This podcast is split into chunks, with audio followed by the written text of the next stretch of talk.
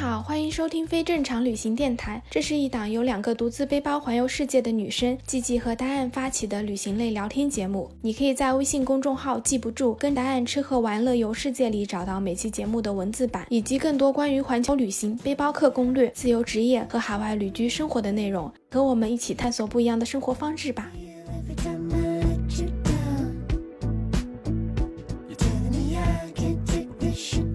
大家好，我是季季，我是达燕，欢迎收听非正常旅行电台。这是一档横跨南北半球的旅行播客，带你用声音环游世界。今天这期播客呢是非正常旅行电台第一次做三人的连线聊天，然后我们三个人呢，一个在北京，一个在浙江，还有一个在阿根廷。我们今天请来了一位同样有着非常非常丰富旅行经验的女生 Linger，想要一起聊一聊，就是我们在旅行路上遇到的禁忌的事情。那我们先请 Linger 来给大家打个招呼吧。Hello，大家好，我是 Linger，特别开心能够和两位美女一起聊天。为什么要用美女这种客套的话？可以的，我们听了还是很开心。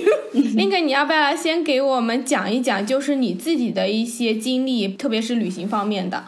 我大概是从我刚上大学的时候开始吧，就是特别喜欢自己一个人跑出去。大学的时候给自己定的目标是我大学四年要逛遍国内我想去的地方，然后工作之后呢，就是手里可能也攒了一些钱，我一般都会利用假期的时间，可能就全球的四处跑了。我自己还是会比较喜欢那些比着历史或者有着文化或者是特别奇特的那些地方，所以我先后也去了很多国家，比如说像北非的摩洛哥、以色列、约旦、巴勒斯坦，然后包括美国、日本。然后还有北欧的一些国家，那你真的是去过的地方很多了，跟你们两个人比还好。我觉得你们两个人去的地方也都很多。嗯，那你一开始是怎么发现我们电台的？我发现你们电台就是很巧，就有一次在小宇宙上，因为我喜欢利用一些空闲的时间去听播客嘛，嗯，然后正好就是听到两个女生讲旅行，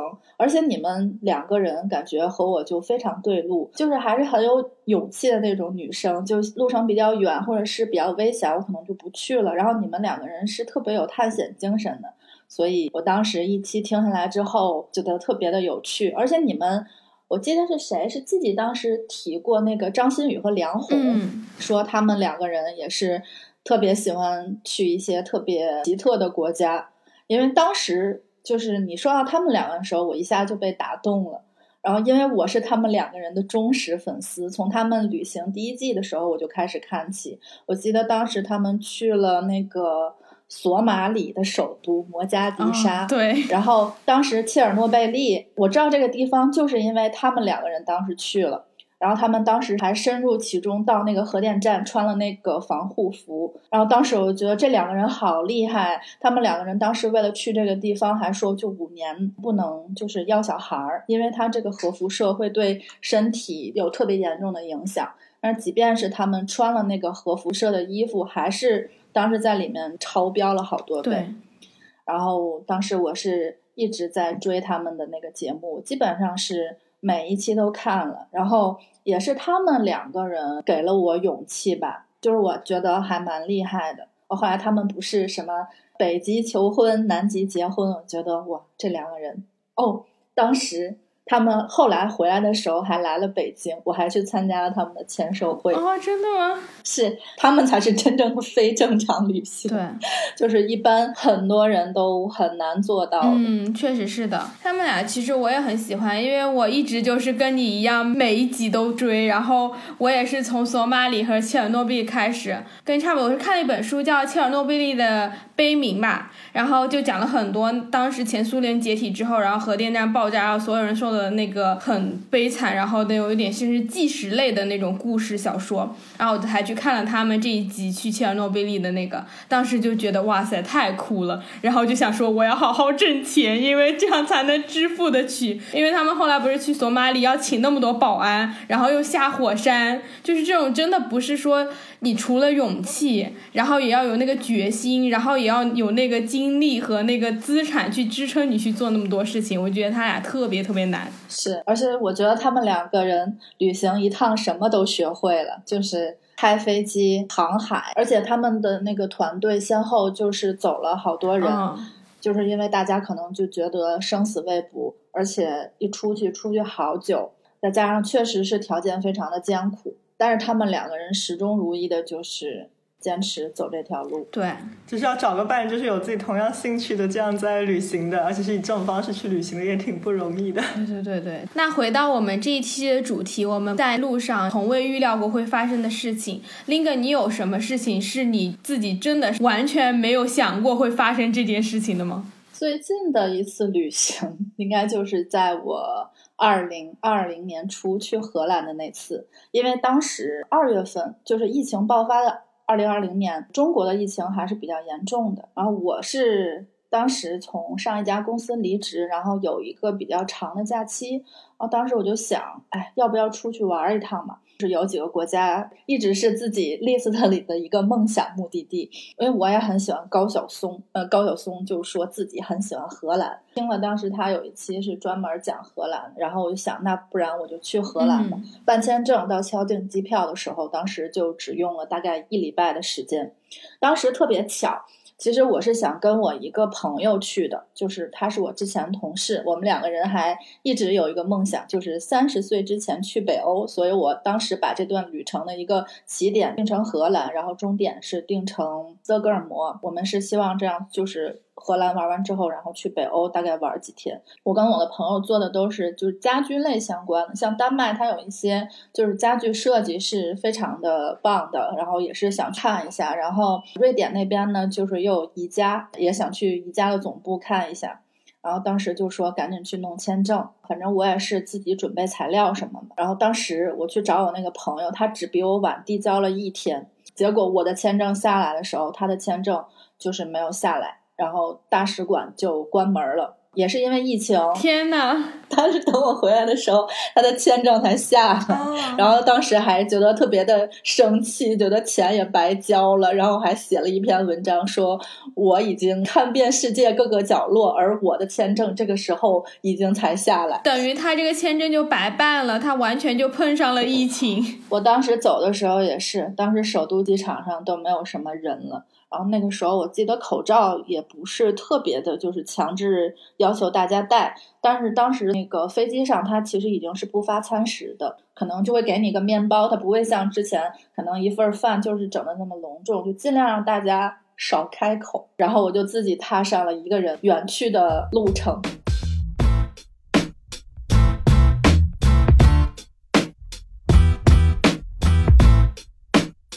当时第一站就是先到了荷兰，因为我特别喜欢逛博物馆嘛，就是可能到每个国家我都会去逛当地的一些什么国立博物馆，就是这些，反正乱七八糟的都会去看一下。嗯、因为荷兰有好多好多博物馆，而且特别的密集。那个阿姆斯特丹好像就有大概几百个吧，但是可能有一些私人的，所以有一些我也没有进去，我可能就是逛了他那个梵高博物馆，然后他的一个国立博物馆，经过了一些。艺术文化的熏陶之后呢，我知道就是在荷兰呢，它毒品还有性它是不违法的，所以当时我也是觉得，嗯，想去猎奇一下，看看他们究竟有多神奇。荷兰当地它有一个叫做置换蘑菇，我想问一下，就是这个置换蘑菇，它是真实的蘑菇，还是它是做出来的一个什么东西？就是你可以解释一下这个置换蘑菇是个什么东西吗？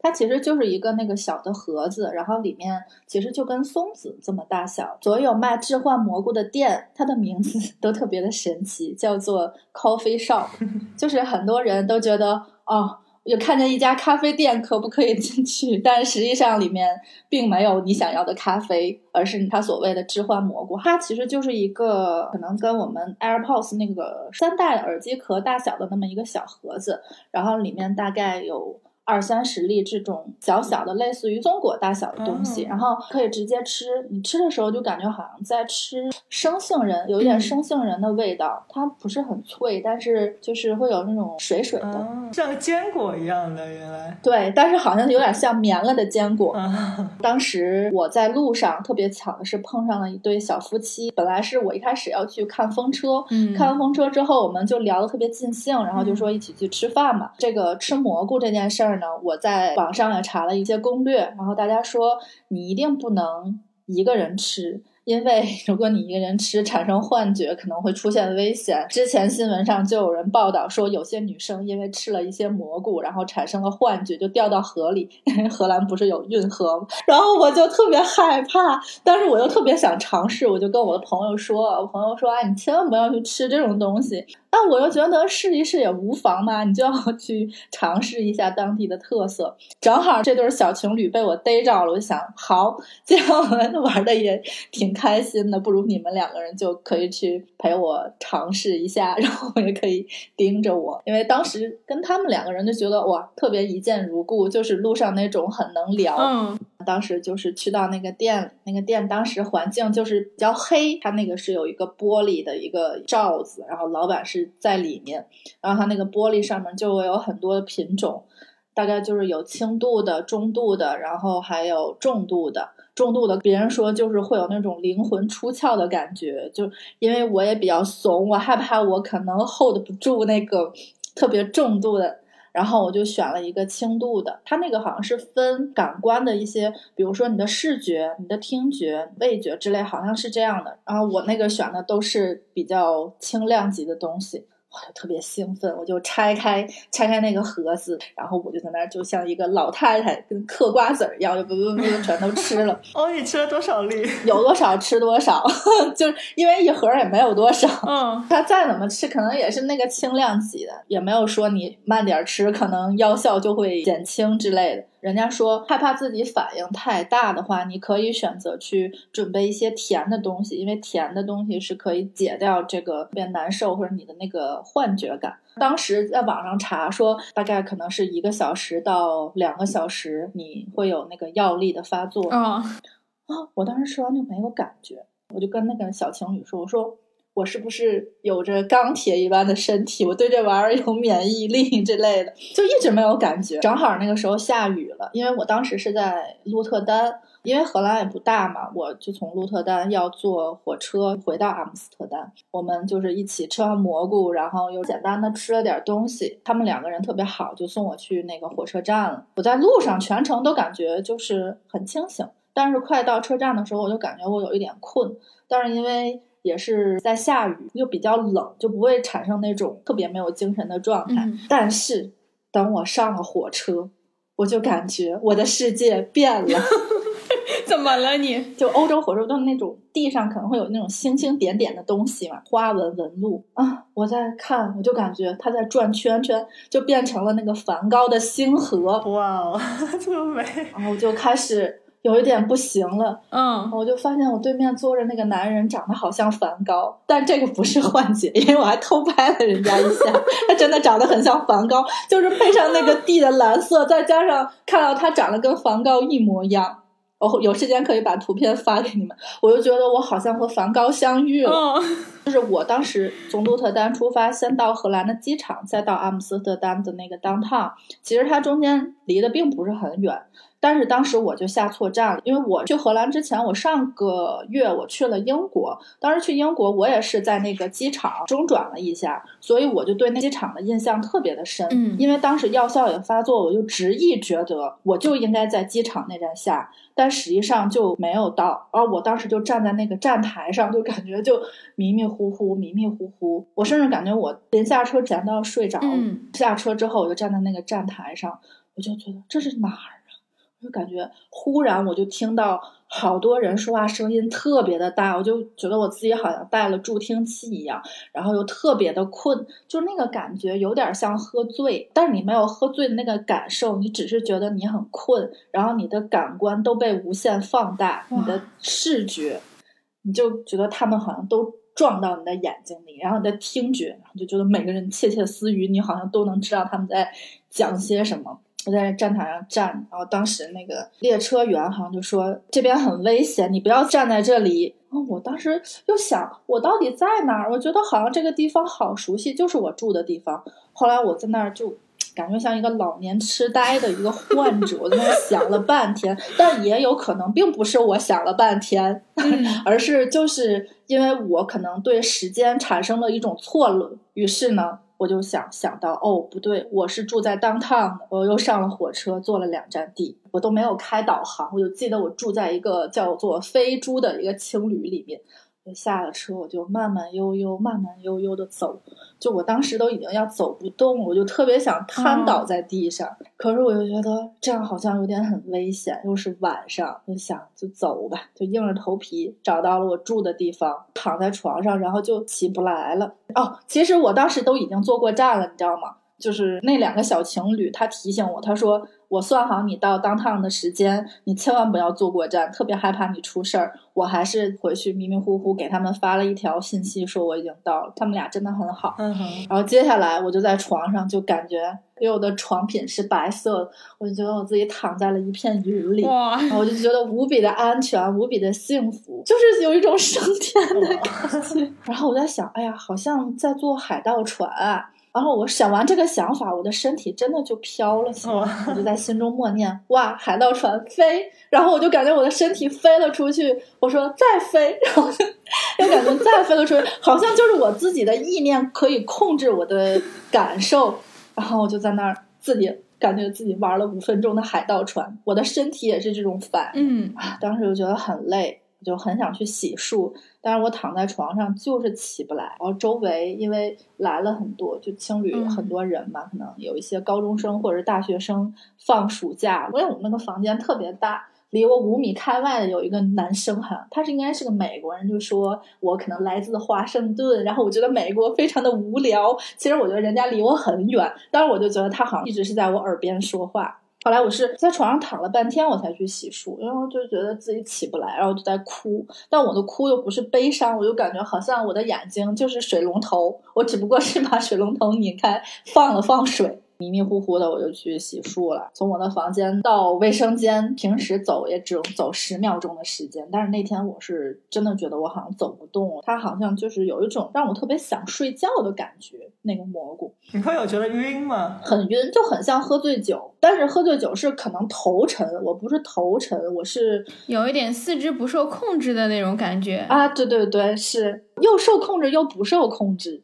就很奇怪，就是你脑子里想的那个东西，说你要做什么，但是你手脚反应是会慢很多的。是的。综合来说，其实并不是很舒服，所以我也不建议大家 去尝试这个东西。如果要是有一些人想尝试，还是建议两个人，因为一个人，如果你要真的路上遇上什么危险，就是像遇到被抢或者被偷这种情况，你是完全反应不过来的。对的，确实是要旁边有人看着你的那种情况下才比较好一点。你说到这个，其实我就想到，因为加拿大的大麻是合法的，然后其实你说的这个置换蘑菇呢，它就跟加拿大这。这边有很多大麻类的产品是一样的，这边有那种 gummy bear，就是那种小熊软糖，然后那个软糖它就是红红绿绿的，听他们说你吃下去就完全跟你平时在吃的那种软糖是一模一样的，但里面可能加了一点点那种大麻的那个提取物，所以你吃那个的时候也会同样出现那种置换的效果。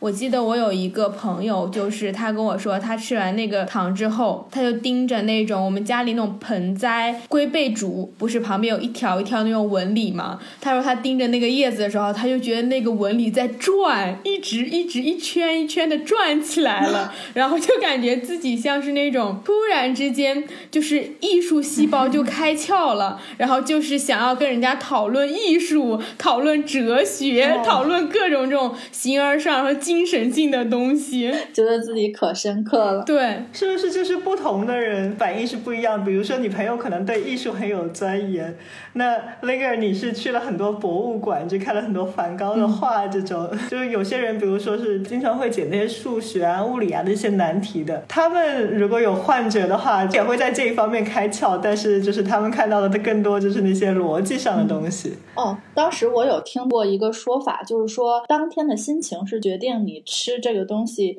之后的心情，当天的心情很好，你会通向一个 good trip；但是你如果心情不好，你可能就走向一个 bad trip。这样对。然后荷兰当地他也卖那个大麻蛋糕，嗯，就是我不知道你们看没看过那个《致命女人》，《致命女人》里面那个女主角也是当时吃了大麻蛋糕之后，然后就也是整个人就变得很涣散。我是当时因为吃完蘑菇，实在是不想去尝试别的，因为他们有人说吃那个大麻蛋糕的反应会更大，因为它是把那个大麻直接放到蛋糕里，然后直接进到你的胃嘛。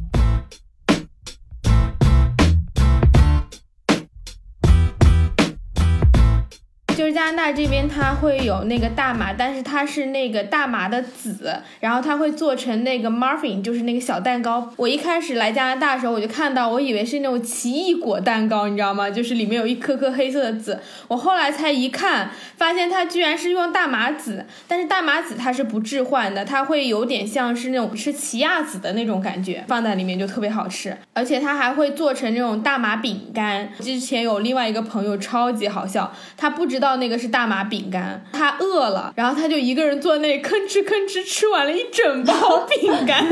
因为这个东西它是每个人的体质是不一样的，就像你说，你刚刚开始一两个小时是完全没有反应的，很多人都是这样子的。像我朋友就是他刚开始一两个小时觉得，哎，我就是吃了包饼干，他一点反应都没有。然后等他过了两三个小时之后，他突然发现他就是可能吃的真的太多了，他的手脚是完全不听控制的，他整个人就趴。在床上，然后睡了一天一夜。他那时候还是留学生嘛，他第二天都没能起来去上学，因为他根本就没法动。天哪，就超级好笑的。所以大家就还是像你说的一样，就不要轻易的去尝试。天哪，这个太可怕了，尤其是在他饿的时候吃很多。对。所以后来加拿大大麻合法之后，就有很多人反对说大麻不能这个食品化，因为他们担心如果大麻食品化之后，很容易就是小朋友会误食。对的，这个就会很危险。所以目前来说，加拿大大部分的大麻都只能在那种专卖店里面，就有点像是我们那种烟草专卖店，你只能进去，然后你要出示你的证件，然后他们才会卖给你，这样会好一点。不过轻易不要尝试，就像你吃那个蘑菇一样，如果你在外面走的话，还是蛮危险的。是。因为美国也是好多年前就合法化了嘛，然后刚合法化的时候，我有就是听说一个新闻，就因为我是在美国读大学的，听说在另外一个大学里面，也是我们那个州的，还蛮好的一个大学，然后有一个学生就是用大麻做了一盘那个 brownie，就是那种巧克力的蛋糕，然后拿到课堂上面去分了吃，因为在美国课堂上面，其实大学里面一边吃东西一边上课是很正常的，嗯，所以就是很多学生连教授都吃了，然后后来大家就产生了不同反应的那个幻觉，而 且就是。是，如果是你第一次尝试的话，你的反应会特别的严重，特别的晕眩啊、呕吐啊什么的，还得去医院啊。天哪，他以一己之力破坏了整个课堂，真的是，真的是你直接吃那个食物的话，它那个其实特别强劲，那个效果。是在美国的话，我之前去洛杉矶，然后洛杉矶那个青旅里面，就是管理的那两个人，一个黑人，然后一个白人，然后当时他们接待我之后，然后就去抽大麻，味道也是很大。后来我就跟他们聊天说，我说说这个。大麻在中国是不合法的，然后他们听完都觉得特别惊讶，就像看怪物一样，就说为什么不合法我们都抽啊？就这种。对我大二的时候在大学里面，然后我有做那个宿舍管理员嘛，然后我们宿舍管理员就是平时有很多任务，可能你要帮学生去组织活动啊，帮那些新生去更好的认识校园啊，然后还有一个任务呢，就是每天就是如果你值班的时候，你要去巡楼，每天晚上要巡三次，你要去闻有没有新生在那里抽大麻，有没有人醉酒。因为那个时候其实大麻还没有合法，然后有一次呢，就正好是我跟另外一个中国女生我们在巡楼，然后我们就闻到了这个很奇怪的味道，但是我们两个都不确定这个是不是大麻，闻了半天，然后最后只能叫了另外一个美国的那个学生来帮我们闻一下。后来还真的是大麻，然后我们叫了那个校警来没收那些东西。然后后来我有一次还问校警说：“那个我很想帮你们就是抓吸大麻的学生，但是你知道，就是我根本不知道这个味道是什么样子，你们能不能让我闻一闻？” 然后他们还真的拿了一个那种像那种烧了一个胡子的那种东西来给我闻了一下。啊，它那个那个味道其实很特别，就你闻了一次你就再也不会忘记那个味道。但其实我很不喜欢那个味道，就闻了以后我就觉得很冲、很晕的那种。对。大麻它是没有过滤嘴，它就是烟草下来晒干之后，然后直接拿纸卷起来。所以这边很多卖大麻的那个商店，他们是直接称斤卖给你的。然后就是你买多少克，他们就会自己拿个什么假链袋，然后放进去，然后你就可以买走。我记得我有时候去那种西人朋友聚会，然后他们会就会掏出来一袋，然后里面是那个烟草，然后自己拿出一张纸就开始卷卷卷。我觉得那个真的是太厉害了，而且那个味道是超级超级呛的。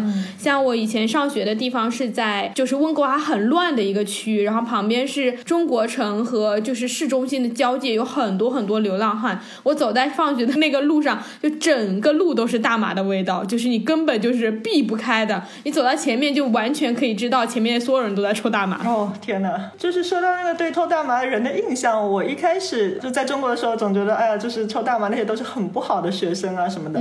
然后到了美国，就尤其是当那个宿管的那段时间，然后我就发现，就很多那种全 A 的学生，就美国学生，然后超级聪明的，然后获了很多奖学金，对，又做了很多学生领袖的那种非常非常优秀的学生，都在抽大麻。对他们来说，这是一个很正常的事情，就像喝酒一样的。是，那它到底会不会会损害你的脑神经之类呢？大麻其实不要抽过多的话，轻度的话不会，而且大麻是不会上瘾的。对，因为国内之所以就是大麻不合法的主要原因，是因为大麻有致幻，就像你之前说那个毒蘑菇一样，是因为担心说如果发生致幻的话，有时候可能会比较危险，所以这个才是被禁的主要原因。纯从对身体的危害来说，大麻的毒性是要比烟小的，就是你抽烟的话更伤害身体，只是因为有致幻性，所以你可能同时有些人如果行为不受控制的话会比较危险。刚才答案讲到大学里面抽大麻嘛，因为在温哥华，它其实是最近这几年大麻才完全的合法，之前都是你要考一个非常非常难的执照你才能去买的。后来合法了之后呢，在温哥华当地就是一个最好的大学，其实也是加拿大前三的一个大学，所有学生就办了一个巨大的 party，他们这个 party 的主题就是庆祝那个大麻合法化，然后所有学生哦超好笑，一下午每个人都冲到学校的那个大广场上，然后掏出大麻来一起抽。天哪！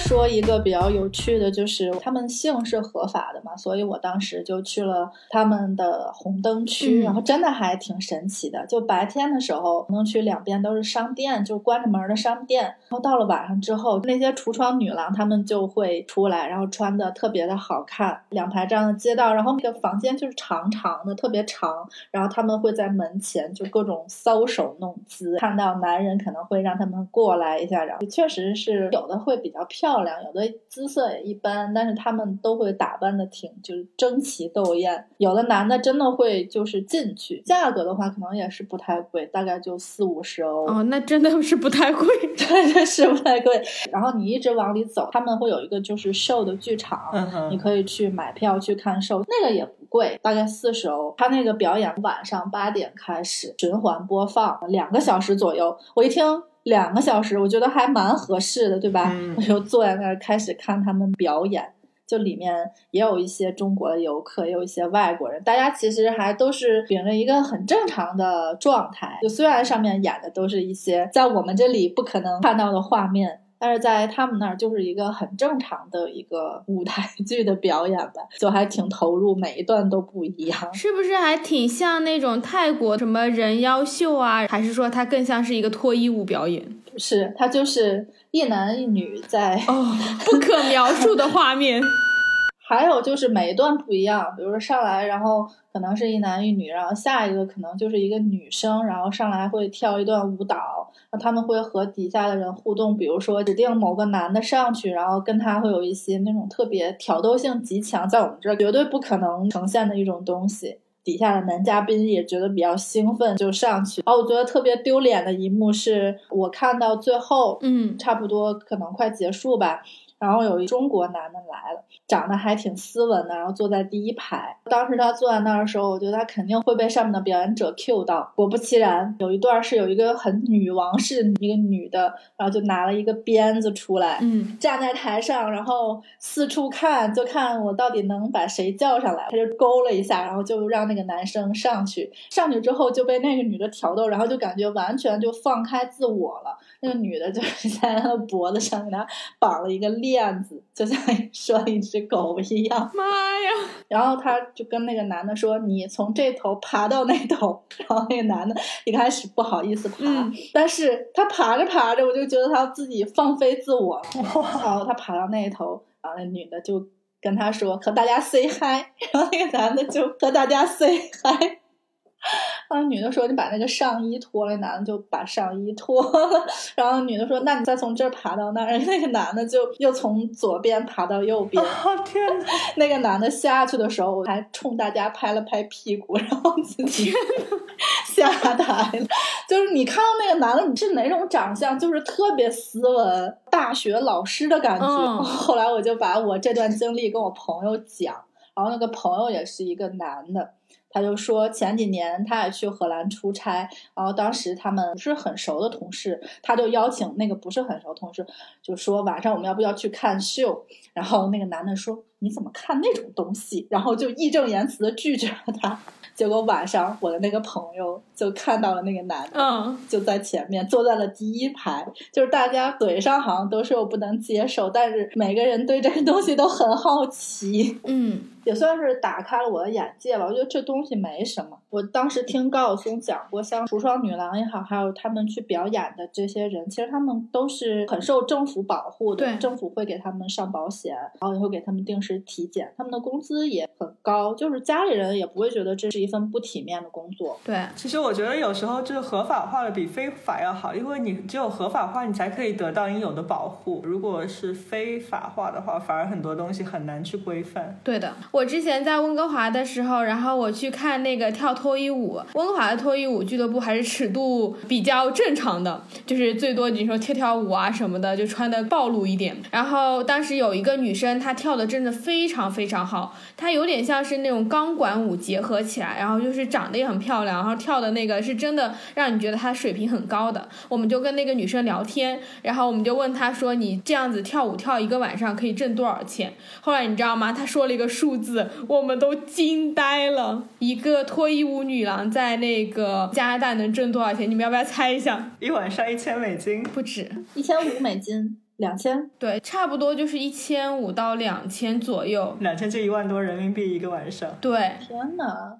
他跟我说，他一年差不多可以挣十五万到二十万加币，二十万加币也就是年入百万了。妈呀，我也好想培训一下自己。但他跳的很多吗？每天都会跳还是？他们是排班的。温哥华是有三家那个脱衣舞俱乐部，像他比较厉害的话，他可能一周会排个四五场这样子。有时候他可能一个晚上可能跳完这一家，还会去跳下一家，然后看可能一周上四天或者是五天的班。当时就特。逗，我跟我一很好的女生朋友去，完了，她立刻要去报名去学钢管舞，因为她觉得她的工作不挣钱。说的我也很想去学。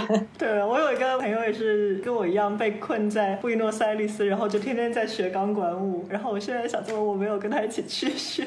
对，发家致富之路。钢管舞其实也是一个很美的艺术。对，它不仅仅就是在脱衣舞的场合你见到有人跳钢管舞，其实也有很多就是钢管舞的表演呐，或者钢管舞的。一些比赛，它是非常高雅的，它是非常美丽优雅的那种。对对对，刚刚讲了很多很多事情，不管是从置换蘑菇到加拿大这个大麻合法，再到这个荷兰的这个红灯区是合法化的，我觉得有时候我们去不同的国家，其实就是要去体会各种不同的文化，因为在我们眼里可能觉得是一些禁忌的事情，或者是说不应该去做的事情，可能在另外一个文化背景之下，在他们的那个语境之下，反而是有另外一种解读，所以。我自己会觉得就是这样子比较之后，你会用一个更加平和一点的心态去看待各种不同的生活方式。就我们不是让大家都要去体验这一种，但是就是说，我觉得大家都应该以更开放的一个视野去看待这些事情。我也是有一部特别喜欢的电影叫做《白日梦想家》，然后里面有一句话我特别喜欢，就是翻译成中文来说，就是开拓视野，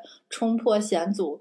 洞悉所有，贴近生活，寻找真爱，感受彼此，这就是人生的目的。那我们就用 Link 这句话作为我们这期播客的收尾吧，因为这句话真的是说的太好了。谢谢 Link 来非正常旅行做客，下次有机会的时候，我们还可以再来一起分享，就是在路上有趣的故事。好呀，那这就是今天的这期播客了，咱们下周六的时候继续闲聊全世界，下周见，拜拜，拜拜。